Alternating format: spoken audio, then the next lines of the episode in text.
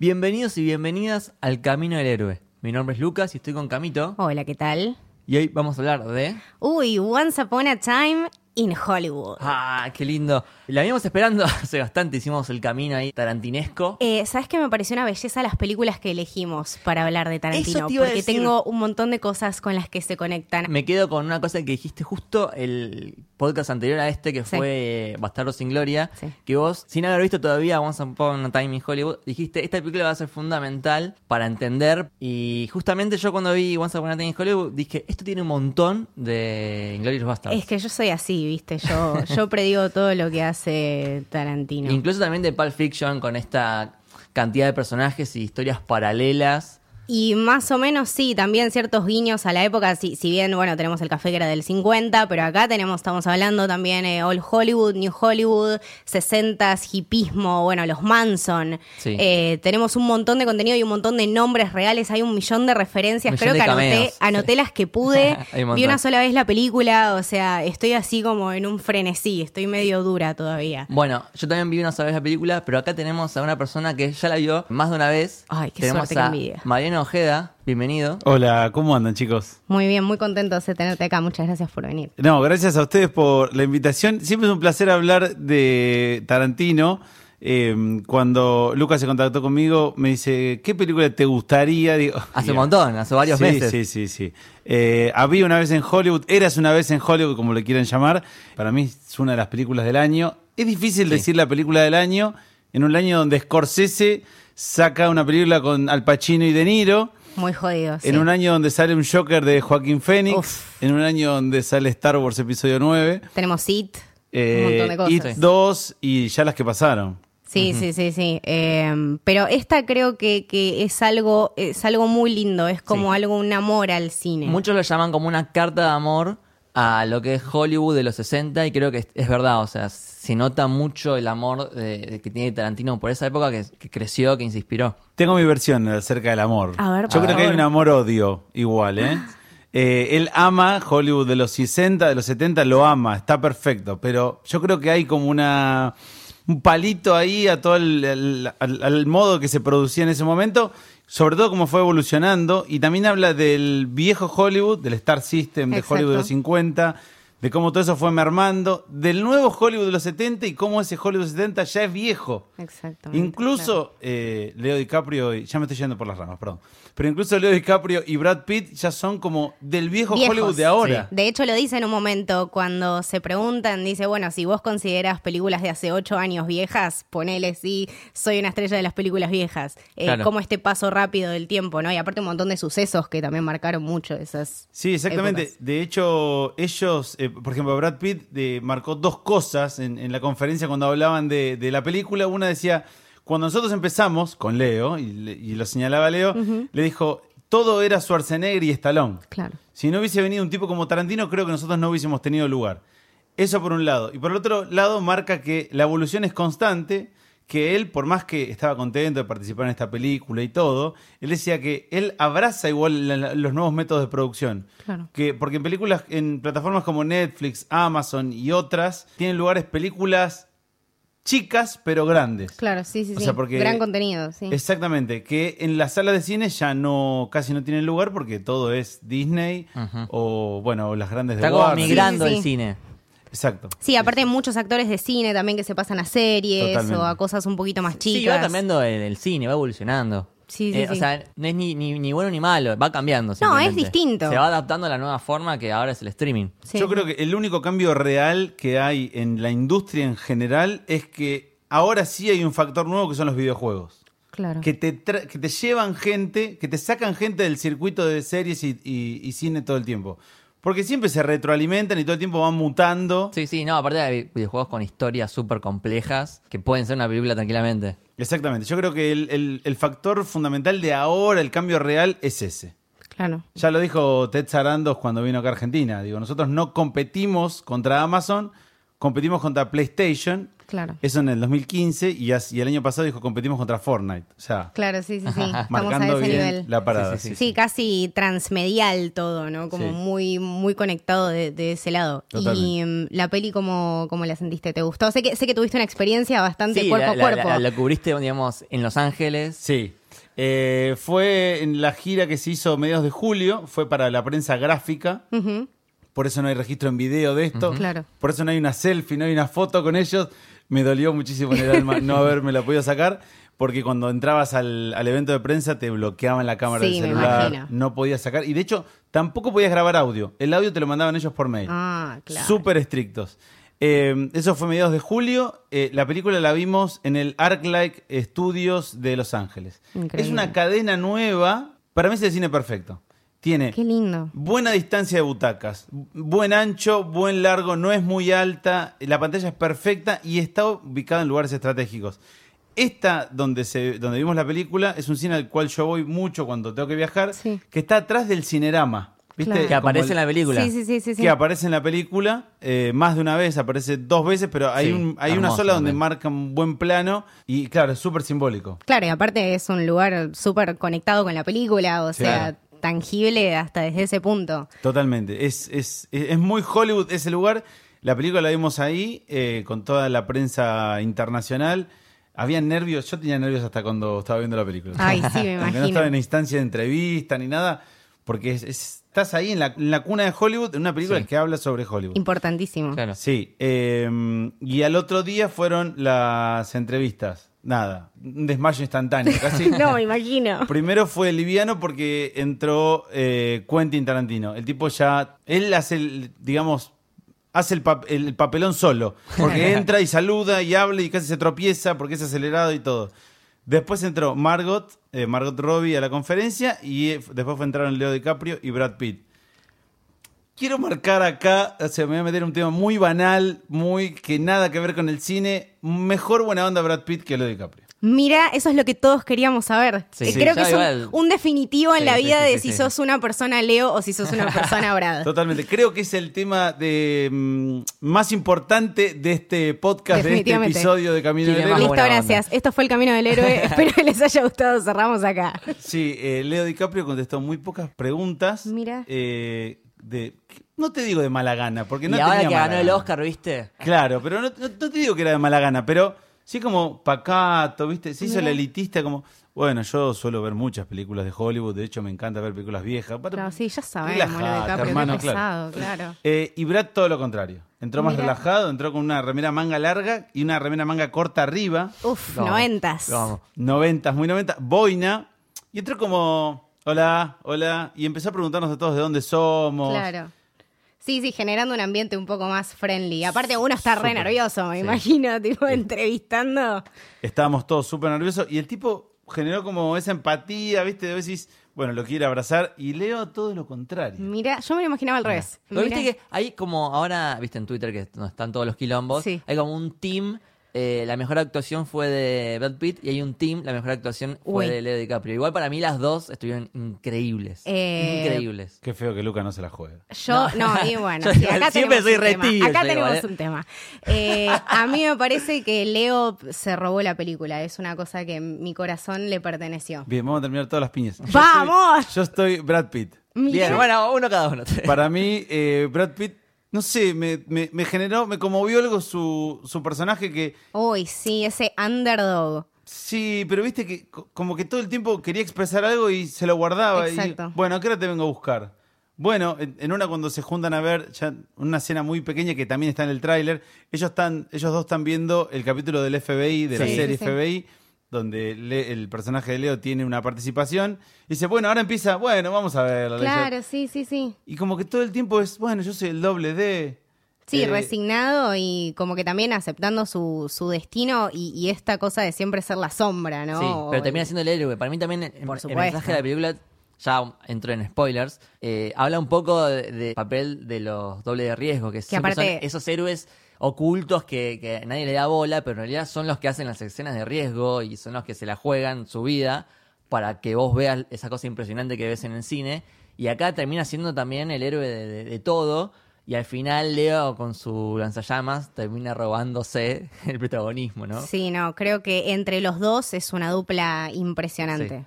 Eh, es- es- está muy bueno eso que decís porque, claro, termina robándose el protagonismo porque cuando habla con la policía, dice, bueno, yo tenía lanzallamas y... Porque no tenía idea de lo que había pasado Claro. antes. Claro, chabón estaba escuchando música en la pileta. Hasta que aparece la persona que rompe el vidrio. Sí, sí. Eh, nada, me, me encantó. Sinceramente, me encantó y estoy muy contenta. Eh, está muy dividida la opinión en Twitter y en todas las plataformas por la que vi. Me parece que es una película súper divertida. Sí. Y me parece que todo lo que quería poner Tarantino lo puso. Siento que tiene un, un gran peso todo lo que le gusta y todo lo que él aprendió en estos años en el cine y con el cine.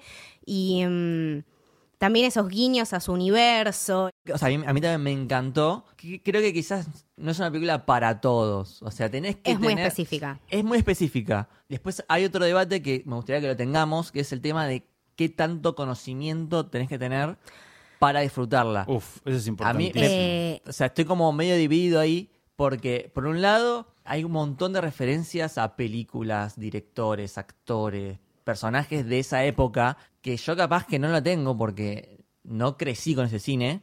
Entonces, Aparte que es un cine muy específico, con mucho spaghetti western, Sí, que mucho, como que no llegó mucho, mucho cine acá, de allá, de o sea, allá. 60 pero de allá. Entonces, hay muchas referencias que no casé, pero también yo salí de la película y entré a investigar y a Wikipedia y eso también está bueno porque me llevó a conocer, ah, mirá, este era este, ah, mirá, el director de esa película aparece en el póster de tal y eso me gusta también. Y pasa algo parecido con el tema de los Manson, Claro. que en realidad eso ya es más como que más conocido, pero hay gente que no los conoce y capaz que no entendió nada de quiénes eran, ¿no? Sí, yo creo que eh, de alguna manera me gusta este, esta, este marco teórico que nos brindan los Manson, el, el clan de por sí, en, en esta película donde no es una película sobre Sharon Tate o sobre el clan Manson, porque tenemos un montón de esas películas Claro, y nadie sí. la necesitaba. O sea, Claro, ya hay sabemos un montón de qué pasa. documentales y series y libros sobre eso. Claro, y yo entré, me acuerdo, haciéndome esta pregunta de, uy, la va a matar a Sharon Tate, no sé qué, tipo, ¿qué hará con esto? Y en realidad, qué sé yo, volver a matarla otra vez en una película donde ya sabemos lo que pasa, siendo Tarantino, Siendo Tarantino. eh, es un, qué sé yo, un lindo gesto. Lo sentí como Creo que la figura de Shannon queda como... reivindicada. Es muy lindo porque el de Shannon Tate, como un personaje tan puro y tan angelical, y el tema de que ella termine salvándose, me parece hermoso porque eh, Tarantino, como que a través de una película, generó una fábula, porque Once Upon a Time in Hollywood, te lo dice el nombre, Once Sí, Upon a sí, es como un una cuento de fábula, hadas, Es un cuento, sí. es algo que no sucedió realmente, pero es un final un poco más lindo del que sucedió realmente, que fue un hecho brutal y horripilante. Y es como un gesto de, bueno, en esta realidad tarantinesca, Sharon Tate se salvó y Claro. tuvo su hijo. Y aparte los que la hicieron cagar, Claro. los hizo cagar propiamente dicho. Sí, sí, sí, sí. Yo creo que antes de hablar de personajes, perdón, me- ya me estoy metiendo en la dinámica no, no, del podcast, Dale, perdón. perfecto, perfecto. eh, pero suelo meterme en estas cosas. Yo quiero que ustedes me, me digan y yo después brindo mi opinión. Para ustedes, ¿de qué se trata la película si se tienen que resumir? Por ejemplo, ¿no? No sé, en la gran estafa se juntan un grupo de chabones y quieren ir a robar un casino. ¿De qué se trata esta película? Em, para mí es, es la historia de un tipo, un actor que se está encontrando con toda esta realidad de su, su cine y su lugar, eh, que ya no es la misma, que él creció.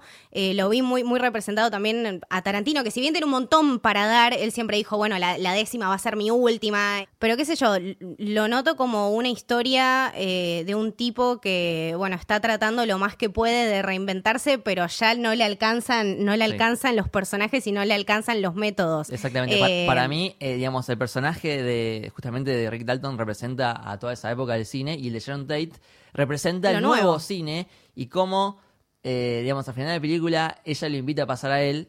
Es como, bueno, el, el nuevo cine invitando a pasar, aceptando el viejo cine. Sí, es, es algo así también, no lo había pensado así, pero es hermoso. Sí, qué lindo eso que dijiste. Porque hay muchos que esperaban que sea la película de los Manson, Claro. ¿no? Eh, porque, bueno, Tarantino dijo en su momento, hace mucho, que, bueno, que va a estar como inspirada en los Manson. Entonces, hay muchos que se agarraron de eso y, no sé, flashearon como que iba a ser a tratar de todo ese caso y en realidad no. De hecho, en, en el tráiler, en el póster, no está Manson. No, aparte de Manson en la película. Claro, aparece como un 10 boludo. claro. Literalmente es un boludo que no sabe de dónde está parado y, y va a la casa. Eso es un hecho real. Sí, sí, Él sí, va sí, a la sí, casa. En esa casa vivían. eh, no sé si el baterista o de ahí de los Beach Boys. El- baterista de los Que- Beach Boys. Porque Manson quería Dennis. ser eh, quería ser cantante, entonces quería buscar grabar un. una Sí, el chabón lo mandó a cagar. Lo mandó a cagar. Y, No lo mandó a cagar, le dijo que no tenía el suficiente talento, qué sé yo. Claro. Él se lo tomó mal porque era un desequilibrado Claro, mental. pero eh, Manson yendo a la casa de Sharon Tate, así como pispeando y preguntando dónde Claro. está el, el anterior eh, inquilino, es verdad. Sí, sí, Hay- sí. hay- de hecho, la película tiene un montón de hechos verídicos. Por supuesto. Anoté los que pude. Pues eh, durante el Dale, transcurso de dale, los dale. voy tirando. Eh, hay que- para mí algo clave es esto, digo, lo que planteábamos antes, o lo que yo planteaba antes, es como no sabés bien de qué se trata, porque No, es la historia de Leo DiCaprio in- reubicándose en la industria o es la historia del doble de riesgo que quiere como limpiar su nombre porque todo el tiempo es acusado de haber matado a su ex esposa, que nunca sabemos si realmente la mató o no, porque nunca hay ni un gesto de él cuando se lo acusa. Exacto. O si es su, o es la historia, bueno, es la historia de Cliff Booth intentando reincorporarse a, a Hollywood. O, o, o la hist- o qué es? ¿Qué Sí, cuenta? ¿Qué tratamos de reivindicar y qué tratamos de, de contar? Creo que de- también depende de cómo uno lo mire y en Sí. este tema de, bueno, quién es mejor, si Leo o Brad, es depende también cómo sentís la historia. Eh, y, y acá quiero. Hay algo que decía Tarantino que me parecía súper importante: que es. Yo estoy haciendo una película de atmósfera. O sea, no estoy contando la historia ni del doble de riesgo, ni de un actor, ni de una actriz. Estoy contando una película de atmósfera de cómo para mí era Los Ángeles en los fines de los 60, principios de los 70. Y acá, donde yo creo que Tarantino intenta romper. ¿Por qué? Porque en el 91 y 94, cuando saca Perros de la Calle y Pulp Fiction, lo que, o Tiempos Violentos, lo que intenta hacer ahí es rompe con la estructura narrativa, Claro. te desordena los hechos y vos después tenés que ir armando según lo que van contando y lo que va pasando. Por ejemplo, Tiempos Violentos se trata claramente, para mí es la, la película se trata de un boxeador que intenta escapar de su vida. Claro. Punto. Después pasa lo de Vincent Vega, lo de Marcelo, lo de, lo de Mía, etcétera. Pero para mí la historia pasa por la historia de Bach Claro. eh, intentando escaparse de su vida de Claro, para mí, con la eh, plata. para mí pasa por más por el personaje de Samuel Jackson. Claro, a mí Entonces también. es como que cada uno creo que tiene su Es- propia Bueno, él- interpretación. Lo que intenta hacer ahí es, pero juega con desordenar cronológicamente los eventos. Sí. Claro. Eh, si eso lo hace hoy, Tarantino, ya o pasaría a ser un O cliché de- News, claro. o, o un homenaje a sí mismo. o- Entonces, contando una historia súper cronológica, porque arranca con fecha y hora y termina con Sí. fecha Sí, y sí, hora, sí. eh, lo que intenta hacer es romper justamente, o no, no te digo contracultura, pero marcar como una ruptura de poniendo su propio estilo, digamos. de su propio estilo, contando una anécdota o contando varias anécdotas. De hecho, bueno, eh, Pulp Fiction o Inglourious Basterds están divididas En bien en capítulos. capítulos. Más Sí. allá de que Pulp Fiction está, está desordenada, pero está dividida bien. O en, en Bastardos sin Gloria, cada vez que te van hablando de un personaje, te ponen una placa gigante de, bueno, tal personaje. Acá no. Acá está como todo de una. Exacto. También te rompe eso. Entonces me parece que lo que intenta hacer es romper, pero rompernos a nosotros la perspectiva que tenemos sobre su cine o sobre el cine en general. Sí, Porque sí, tipo- to- todas esas expectativas, ¿no? Aparte venimos de nada, de la última que fue de Hateful Eight, entonces, bueno, ¿qué va a hacer ahora? Eh, como que también le poníamos mucha presión, me parece, a eso. Sí, y, y aparte jugó con eso, para mí quiso romper con eso. Hay un montón de discusión justamente en redes sociales y, y con otros críticos amigos que he hablado que dice, no, para mí no, no, no te cuenta nada, todo muy lindo la anécdota. Eso Es- también lo escuché. Están muy bien eh, eh, actuadas, está eh, la escenografía, el vestuario, la ambientación, está todo perfecto, pero son todas anécdotas bien actuadas y bien llevadas a cabo. Claro. A a mí lo que me pasa es que hay veces que veo películas que tienen una fotografía hermosa o una banda de sonido increíble y eso me hace disfrutar la película y ya me paga la, la entrada. O sea, no hace falta que me cuente cosas así como súper trascendentales o súper complejas. Capaz que la película pasa por otras cosas. Sí, pero más allá de contarte cosas chicas, digo, todo va a, a- desemboca en un punto que es contarte el final de una historia. O justamente el camino del héroe, ¿no? Completar el camino del héroe hacia un objetivo. Y acá no pasa, y me parece que Tarantino lo que intenta romper es eso. Si me pongo, en- in- si intento ponerme objetivo, intentar, porque siempre uno tiene Sí, una sí, versión particular de las cosas, eh, para mí es una película que pasa algo de eso, que para mí el personaje de Margot Robbie podría haber sumado un poquito más desde algunos aspectos, pero pasa algo de eso. Ahora, de- desde mi punto de vista subjetivo, donde yo estoy muy tocado por los spaghetti western, Sí, sí. eh, a mí me encantó la película porque justamente encontrás referencias todo el tiempo de esa etapa puntual. Claro. Digo, no Sí. me voy a desnudar ahora, pues lo voy a hacer igual, pero yo tengo un tatuaje de El bueno, el malo y el feo. Ah, Me muero. Se los voy a mostrar ahora en Dale. vivo. Voy a, voy a capturar esto después en, en imagen. Ah, mira. No, y hermoso. excelente. Muy lindo, Excelente. Muy lindo. Entonces es como esa época, de algún modo, a mí personalmente me, me pega. Ahora, los que no van con un conocimiento de la muerte de Sharon Tate, Claro. de Manson, El clan Manson, de claro. cómo era la Hollywood de los 50 y todo eso. Sí, o de que los spaghetti westerns italianos eran una poronga, eran considerados una poronga. O sea, si te ibas ahí era porque ya no había camino para vos y tenías que irte a hacer un spaghetti western. Exactamente, era, eh, digo, toda la historia de, si no vas con todo ese background de, de, de- de historias del, de- del cine y de la cultura pop como es lo de Manson, ¿qué, qué ves? Entonces me queda de ese, de ese Claro. otro lado. La pregunta es, Claro. por ejemplo, el espectador común, ¿no? Yo creo que sí, o sea, yo creo que teniendo todo ese conocimiento que mencionaste vos, la disfrutás mucho más, es verdad, pero si no lo tenés, para mí, al menos en mi opinión, la puedes disfrutar, igual, quizás no, como que hay un mínimo de disfrute que lo vas a tener asegurado porque sí, porque tiene una fotografía hermosa, tiene una banda de sonido increíble, eh, tiene actuaciones impresionantes de DiCaprio, de Margot Robbie, de... Sí, lo que la gente quiere ver lo tiene, qué sé O yo. sea, hay un mínimo de disfrute que lo vas a tener para mí. Sí, es divertida, quizás se te hace un poco larga si no tenés todo este background y toda esta carga eh, de información. Pero nada, qué sé yo, siento que te divertís. Yo, por ejemplo, Sí, sí, sí. me súper divertí y me emocioné incluso con DiCaprio muchísimas veces, eh, viéndolo interpretar a este tipo. eh, hay una escena que es larguísima, que es de él haciendo, bueno, diciendo su diálogo y después haciendo el retake. Es Cuando se olvida todo de uno. ¿entendés? Y, y es, el, es el chabón, es nada, mucha improvisación, que es que- re difícil aparte de eso con Tarantino. Que actúa dentro de la Claro. actuación, eso es, Sí, es... Eso me parece formidable y que después tenga que volver al tráiler y vuelva a entrar y digo, todo eso está muy bien construido. Me parece que eso tiene grandes momentos chicos que suman a la atmósfera. No está mal la película de atmósfera. A mí me, a mí me conmovió. Para mí, conmigo, Tarantino logró llegar Sí, sí. desde ese punto. Pero entiendo también a toda la gente que dice, para mí no me contó nada. Porque realmente no está esto puntualmente haciéndole honor al podcast. No está el camino del héroe. Porque no, no digamos, no cuenta nada. Porque si vos te das cuenta, Rick Dalton vuelve de Italia y. Sí, la historia y- nunca termina. Claro. Y ahora no sé qué voy a hacer. Y la verdad, ¿sabes qué, Cliff? No te puedo pagar más. Claro.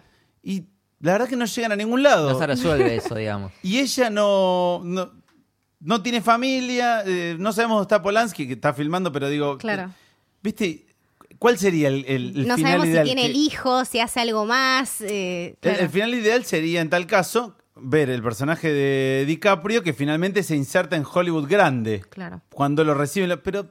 es como- Sí, esa es una Claro. parte nada más de la película. Claro, claro, claro. Me parece que es eso, ¿no? Que, que el cine de atmósfera que quiere implementar Tarantino es una manera para él de romper con lo que ya venía haciendo.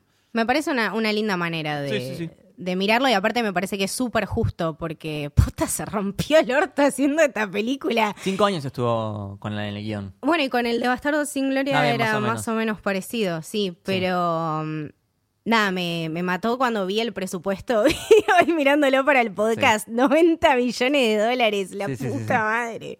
Eh, nada, igual ya lo pasó, está como 240. Está nada. yendo bien. Eh, est- est- está Sí, sí, linda, está linda. Yo creo que la gente la va a disfrutar. A hoy y no a hoy cuando ustedes escuchen, eh, digamos, el, el podcast, pero a hoy cuando lo estamos grabando va a 263 millones. Hermoso. La plata ya la recuperó. Sí, Claro. Eh, también cabe aclarar que el 30% lo gastó en los tres En el- actores. claro. Porque Imagino, sí. Leo DiCaprio y Brad Pitt y Margot entraron en el... No, bueno, a ver. Leo y, y Brad entraron en el top 10, ocupando puesto 8 y 9. Digo, Claro. se lo ubica como quiere. Y Margot entró en el puesto número 11 de los actores mejores pagos del año. Claro. Gracias a esta película. Ahora, yo estaba pensando, ¿esta es la primera vez que vemos a DiCaprio y a Brad Pitt juntos? Sí, sí. Sí, sí, sí, sí. Qué lindo eso, que, que justo Tarantino los, los haya juntado. Eh, Y eh, Al Pacino también, o sea, Tenemos un montón de Russell. bueno, bu- eh, Ca- Kurt Russell aparte hace un cameo Sí. divino, Sí, sí, sí. eh, porque hace onda de, de los chabones que dirigen los Stuntman y en Dead Proof él había hecho de Stuntman. Claro. Eh, la mina que hace de mujer de Russell en la peli es la que hizo la doble de Uma Thurman en Kill Sí, Bill. es conocida. Eh, Zoe Bell se llama. Es como, Exactamente. re- es como bastante conocida en el mundo de los stand doubles y, y hace de stand doubles. Como Me parece que habría que dedicarle unos buenos minutos a la escena de Brad y Bruce Lee. Sí, por favor, A por mí favor. me gustó y me pareció re graciosa y Es yo me buena, reí. Es muy buena. Es muy buena. Es muy Hubo buena. gente que dijo tipo, ah, bueno, pero es picante, ah, pero Bruce Lee no era así, pero Hay gente boludo, que- chupala, sí, o sea, es una peli, Hay gente que se enojó porque no respetaba a Bruce Lee, que la leyenda de Bruce pero Lee, qué que era, pesado, no no era una- así. Pero a mí me pareció re graciosa y, y aparte es la película de Tarantino, Tarantino va a hacer lo que Claro. chupo huevo. Os- Tipo, va a ser su versión de Bruce Lee y nada, a mí me, Veo que- me recopó. Veo que están diciendo groserías, se puede decir groserías. Por favor, sí, sí, totalmente. son Ah. bienvenidas. Porque tengo el chip de, de la radio No, sí, sí. AM y FM y no Usted- puedo. acá, Diga acá. Ah, bien. son bienvenidas, son bienvenidas. Bien. Eh, yo creo que esa escena para mí fue de lo mejor de la película. De lo mejor de la Sí, sí, a mí película. me encantó. Muy buena. Nos chupa un huevo. Quería ubicar una puteada nada más. Por favor. Nos chupa un huevo si no le gustó a algún familiar de Bruce Lee o lo que sea. Oh, qué para, pesado. Para mí está muy. Lo deja medio en una posición de ridículo con, con el gritito. ¡Oh! Lo deja, lo deja, sí. Pero, es que era es una así, porque Bruce Lee hacía eso. Es una caracterización, o sea, no mintió en ningún momento, qué sé yo. No, y aparte, antes de la pelea me encanta es cuando le dice, bueno, porque si yo peleo con vos y te mato sin querer, claro, mis manos son armas letales. Entonces voy a la cárcel y el otro dice, y sí, obvio que vas a la cárcel porque se es llama asesinato. Claro. claro, tipo, bajé un cambio, ¿entendés? Justamente él lo dice, que está acusado. O, sea, eso es otra. Como, es, Sí. Esos otros juegos de guion de que para mí Tarantino escribe de la san Sí. puta y sobre todo diálogos. Sí. Justamente él lo dice, que está acusado de haber matado a la mujer y que no sabemos, necesito saber si la mató o no. Sí, ese, ese que es el flashback dentro del flashback, ¿no? Que es cuando Sí. está en la terraza, Sí. que se saca la remera. Todo el mundo necesitaba Ay, eso, papito. gracias. 55 años tiene Brad Pitt, te quiero, gracias. Qué hombre, qué Eh, hombre. lo necesitaba, qué sé yo, lo necesitaba sin remera en algún momento. Fui, a, fui a ver eh, la segunda vez a- ayer con una chica y me sent- dije, estaba pensando, ¿qué estará pensando esta chica en este momento? Y hasta a mí me agarró calor. Pero me agarró calor, no sé si me agarró calor por la temperatura que irradia Brad Pitt en cuero o por si me dio vergüenza por lo que soy yo en cuero, pero Eh, bueno. Somos todos, o sea, siendo, mirándolo a Brad Pitt o 55 mirando... años tiene? 55 No, años. o mirándola a Margot Robbie, o sea, es muy También. jodido verla a Margot Robbie haciendo Qué de gente Sharon linda Tate. esta película, ¿eh? Qué gente Después linda. uno tiene que salir a la cara con la, a la vida con la cara así, ¿entendés? No da, no da. Eh, a mí me gustó, qué sé yo. La escena me parece que está muy bien lograda, sobre todo porque primero marca dos cosas. ¿Cómo es el trasfondo de un rodaje cuando están al pedo? Exacto. Digo, son seres humanos normales que tienen anécdotas y se pelean y se desafían, discuten.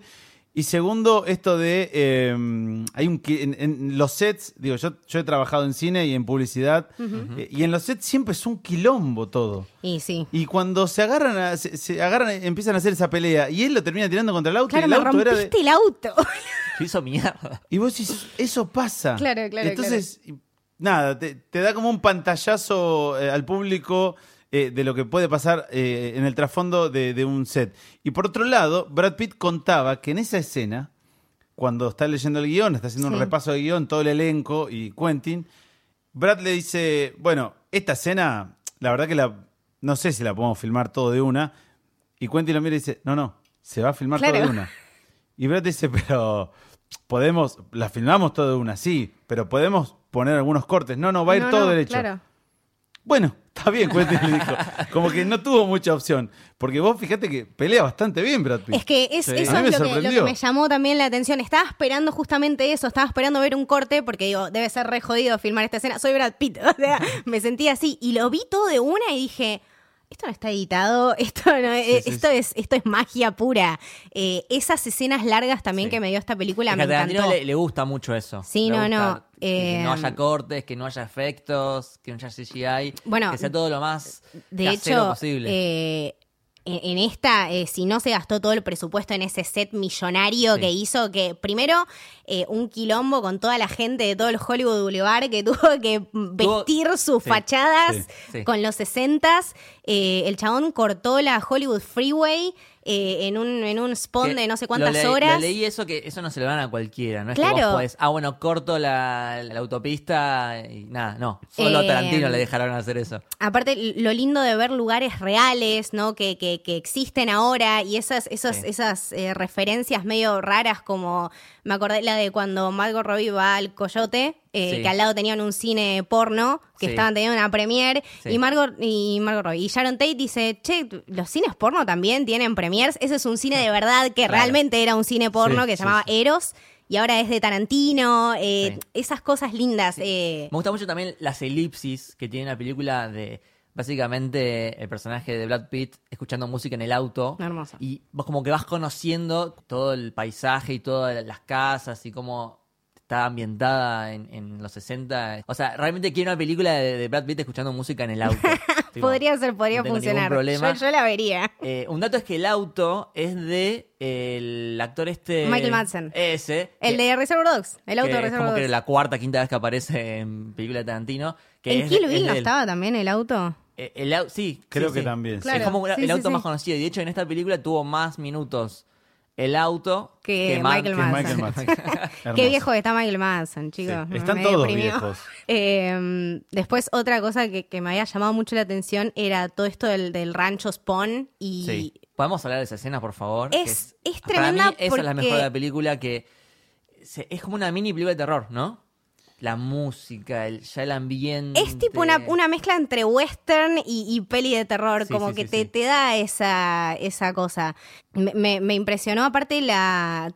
Todo, todo lo que era la mugre cuando entraban a la casa eh, y esta gente ahí que está perdida en el tiempo. A, eh, a mí me pasó algo muy loco, teniendo en cuenta todo este juego que estamos hablando del viejo Hollywood, la nueva Hollywood, y que hoy Brad Pitt y Leo hacen de dos viejos que están retirados y que más o menos son ellos, más o menos en la vida real.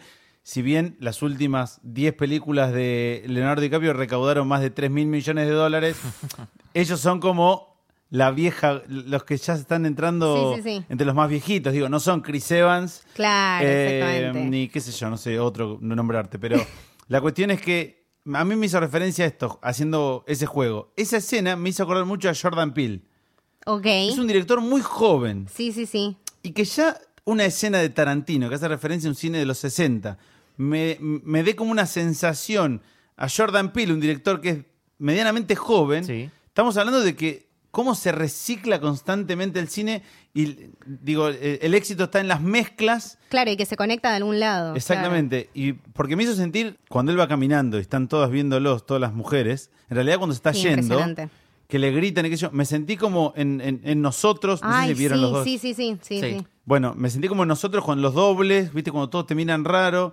Y cuando entrando a la casa me hizo sentir como un poco Claro, como eso en cuando, Huye. cuando transitaba como por la realidad paralela esta, que Sí. estaban todos los, los otros haciendo Sí. cosas y, locos en su propio mundo. Claro, ese paralelismo. sí, y sí. ellas me hicieron sentir como ellas cuando, cuando él está pegando al rubio. Sí. Eh, qué linda paliza que da, las Uf. tres piñas que le son hermosas. Y ellas se están mirando todas como, como poseídas, pero queriendo ayudar de alguna manera. Y también me hizo acordar a esos dobles de, de nosotros. Eso me generó, porque me, me generó una sensación a un director joven, pero estamos viendo, nada, una película que hace homenaje al cine. Digo, toda esa mezcla, cómo se recicla y cómo todo Sí, el es como una tiempo- paradoja. Sí, Sí. sí, está buenísimo sí, sí. eso. Sí, sí. eh, Ni hablar de la filmografía de Jordan Peele, que el- no, es ya que estamos. bellísima. eh, yo nada. También te es fanática mal. Yo lo también. amo. Sí, sí, yo también. Eh, no, lo, lo que me, lo que me parecía también era que, que estaba muy bien esto, esto del rancho, de que está realmente perdido en el medio de la nada. Sí, sí, Eh, vi la un- mugre. la ra- había una rata, ¿no? En un momento. una rata como que se había eh, una, una trampa para rata muy muy mala Sí. como que todo muy macabro Y la eh, trampa la había agarrado y estaba como medio moribunda y el ruido era ese horrible. ruido Sí. espantoso eh, La comida ahí como... que en realidad sucio. Esto aparte no lo inventó nadie, o sea, esto era real, el, el Spawn Ranch era de Sí. un chabón, George Ranch, eh, el tipo, eh, ese, ese rancho se usaba para un montón de, de series de los 50, estaba Bonanza, El Zorro, El Llanero Solitario, el chabón alquilaba el lugar Y nada, después cuando se dejaron de hacer estas películas por toda esta nueva era de Hollywood, eh, el rancho se cayó a pedazos porque no podías hacer nada ahí. O sea, no tenías Twitter para decir, miren, tengo un rancho para alquilar por si alguien quiere. Entonces este tipo literal le dio unos mangos a los hippies, le decía, bueno, manténganme el lugar, lleven a la gente a dar una vuelta a Y también caballo. los hippies le, le prometieron que se coja las minas. Por supuesto que sí. y eso, también es verídico en la película. Eh, pero nada, este, este espacio así perdido en el tiempo y en, el, eh, en la nada, que, que me acuerdo había leído eh, testimonios de, de la gente del clan Manson. Y era un lugar ideal para armar una secta. o sea, no hay relojes, eh, no hay otra gente, les das ácido, son pibes jóvenes.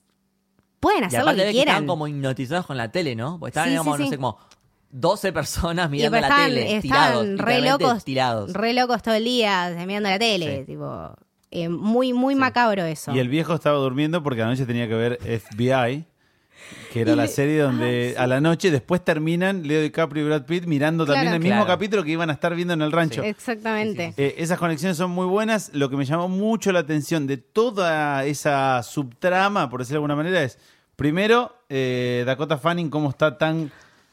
Yo no me di cuenta La- que era ella. La tuve que googlear, boludo. Yo dije, cuando terminó dije, pero estaba Dakota Fanning, ¿dónde está? Y Tremendo. Sí. Eh, eso me, me, me choqueó porque decís, hasta. O sea, está muy vieja o está muy bien maquillada, eh, peinada y todo para que sea una hippie de estas.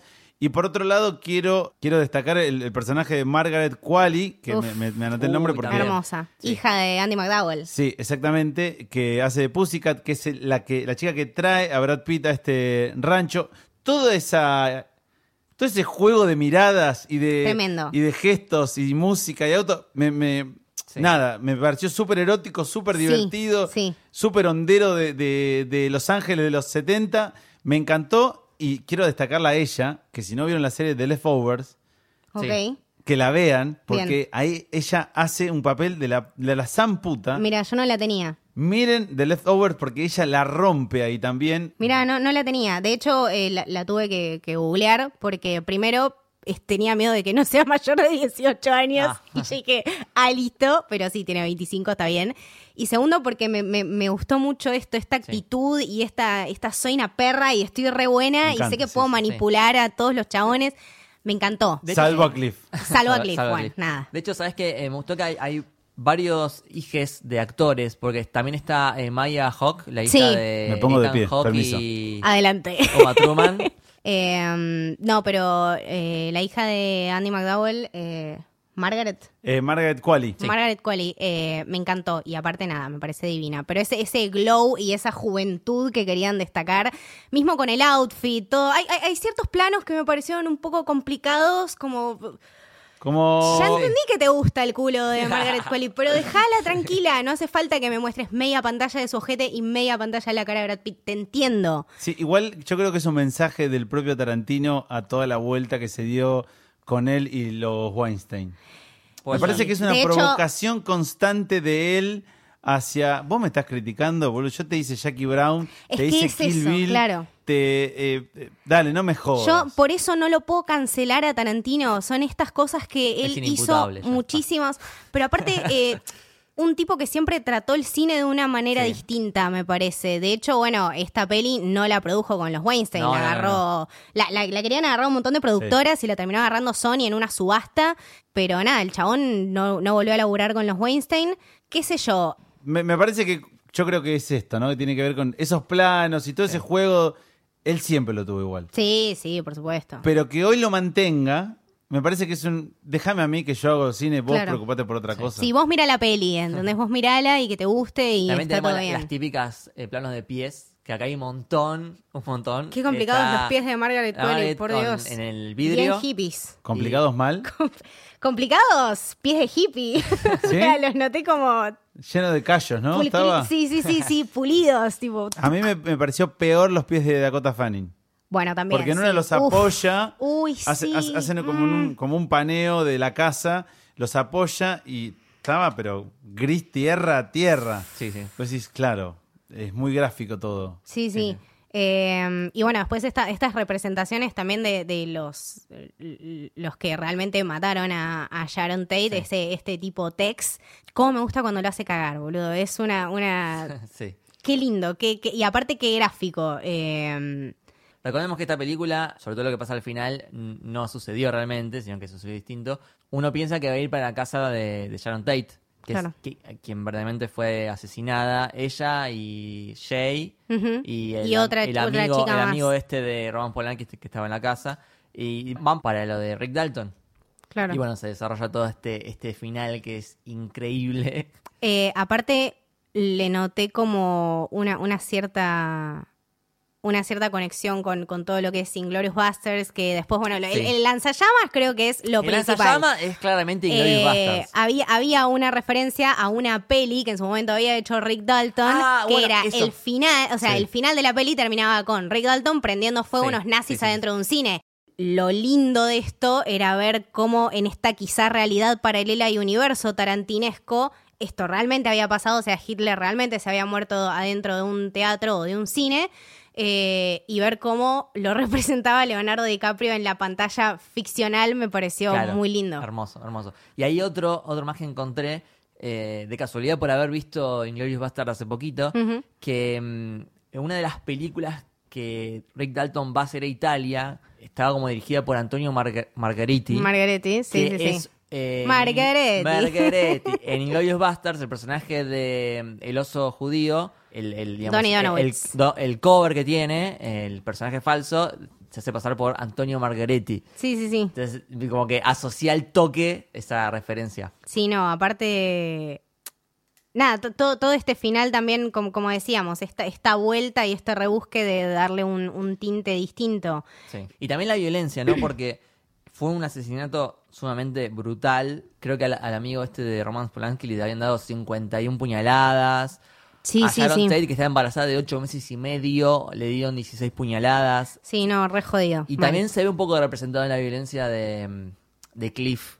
Cuando le empieza a dar contra toda superficie que encuentre a la Pero- chica y... Arranca le con el teléfono dando. del portero y sigue con la mesa, sigue Le con la... seguía dando, le seguía dando, le seguía dando. Aparte, me, me imagino toda, toda esa cosa, ¿no? O sea, el chabón llega eh, a la casa de Rick Dalton, re en pedo, se ponen a ver el coso este del FBI. El chabón se fuma, tipo, un, un pucho que estaba bañado en En ácido. ácido. Salís re loco, o sea, volvés re loco a la casa de tu amigo y te encontrás esta situación. No, me mata cuando el chabón eh, tiene el arma y le dice, mm, soy el diablo, Ay, vengo sí. a hacer... eh, I'm here to do the devil's work. que eso es una frase textual que dijo Tex. Tex Sí, sí, sí. Watson. Y el otro le hace como Nah, jodiendo con la, con It la was mano. dumber than that. Something like Rex. Hablando de Tex, eh, el actor, estaba buscando el actor, no, no me voy a acordar el nombre.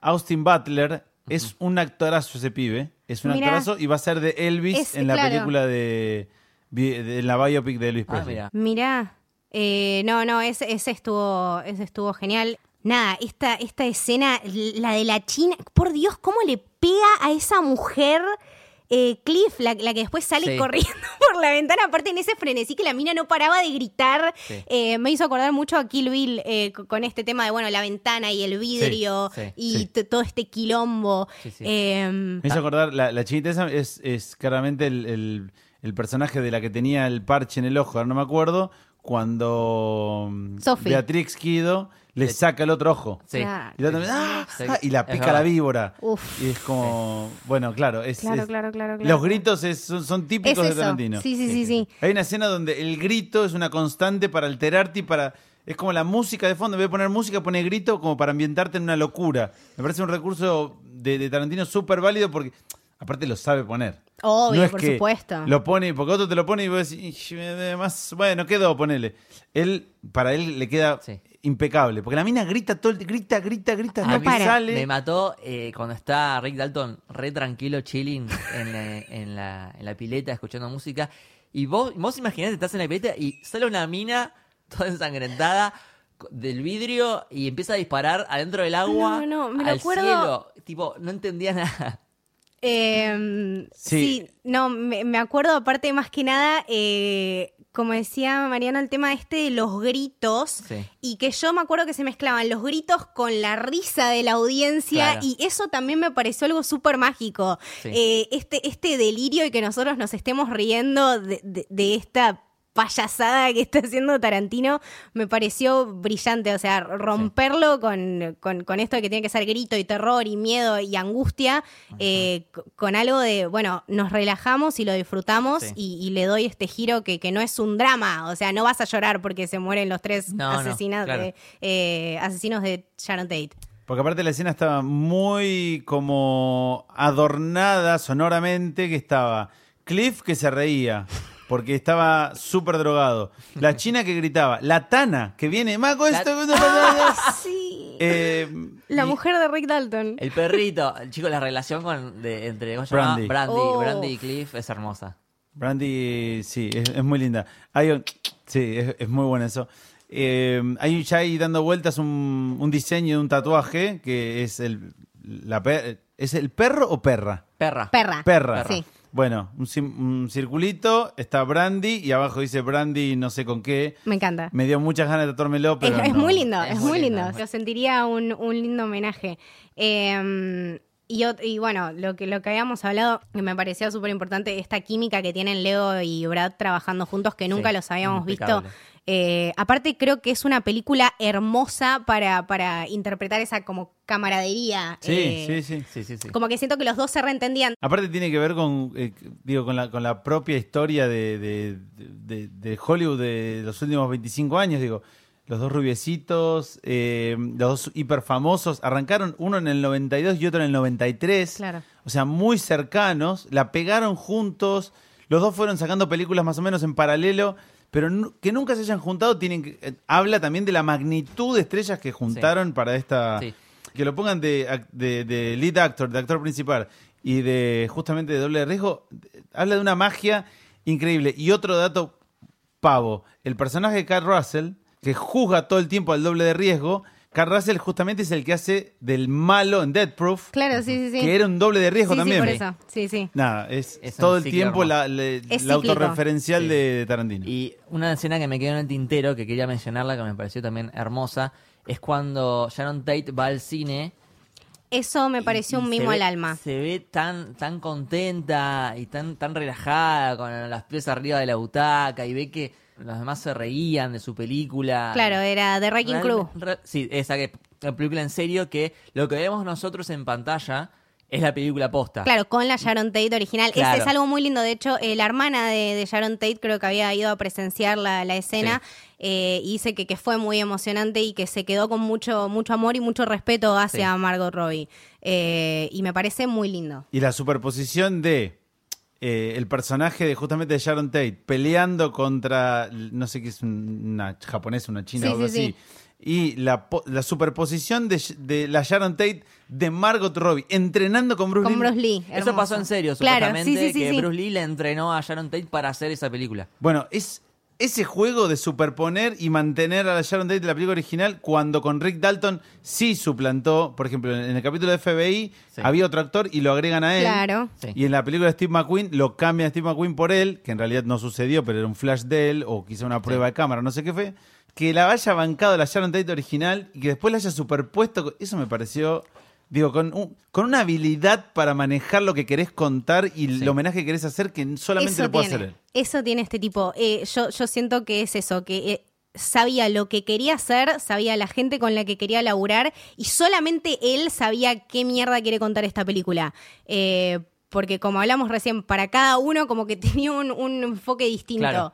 Después de haberla visto, como que me gustaría ir a verla otra vez y a ver qué, qué percibo. después, después de esto, como que me gusta más todavía y quiero verla de vuelta. En la segunda se disfruta mucho más. Yo te creo. Pero yo creo que la tercera vez que la vaya a ver, que la voy a ir a ver a ver, que yo a los 18 años empecé una carrera de cine y tengo mi mejor amigo, uno de mis mejores amigos, que vamos a ver siempre películas muy puntuales que nos motivaron a estudiar cine, entonces tengo que ir a verla con él, esta Once Upon a Time in Hollywood, y vamos a ver ahí qué me pasa. Bien. Yo creo que a cada revisión que le metas a esta película vas a encontrar más cosas y le vas a encontrar esa riqueza que decimos que tenés que tener un background para ir a ver la película. Claro. Sí, sí. Eh, nada, a mí me pareció hermosa. A mí La disfruté, me, me gustó, me reí, me emocioné mucho y Nada, la voy a tener que ir a ver otra vez. Creo que me quedo con lo que dijeron ustedes. Creo que es algo que solo Tarantino podía haber hecho. Sí, sí, sí. Me pareció un, un hermoso homenaje. Bien. Eh, Mariano, ¿puedes comentarnos dónde te podemos seguir? ¿En qué radio estás? En redes sociales me encuentran en Twitter y en Instagram, arroba Mariano Ojeda guion bajo, o sea, se juntan las dos O y hay un guion bajo, es un quilombo, en algún momento lo voy a tener que cambiar. Arroba Mariano Ojeda guion bajo, después me escuchan en Radio Pop de lunes a viernes de 6 a 9, en Despierta Corazón, en Radio 10, no creo que los oyentes de este podcast escuchen Radio 10 a la tarde, con el negro González Solo de 14 a 17, después me leen en Revista Noticias. Si van a los Village Cines, quizá me ven en pantalla grande al principio ahí, una vergüenza absoluta. Eh, y ya no sé qué más. Ah, y en Bárbaro. bien, está muy Muchísimas gracias por venir. Por Eh, favor, un placer. Toda la data bienvenida y nada, súper agradecidos. Eh, la pasé muy bien, eh, así que cuando quieran. Bárbaro. Sí, gracias. Muchísimas gracias. Perfecto. Lucas, ¿dónde te podemos seguir? A mí me siguen en arroba lukebashi con B corta y doble L, tanto en Twitter como en Instagram. ¿Y a vos, Camito? A mí me pueden seguir como Camito del Héroe en Twitter y Camito con una con un punto entre la C y la A en Instagram y a Camino del Héroe Camino Héroe en Twitter y, y... Camino del Héroe en Instagram. Perfecto. Esto fue el Camino del Héroe. Espero que les haya gustado. Chau. Adiós.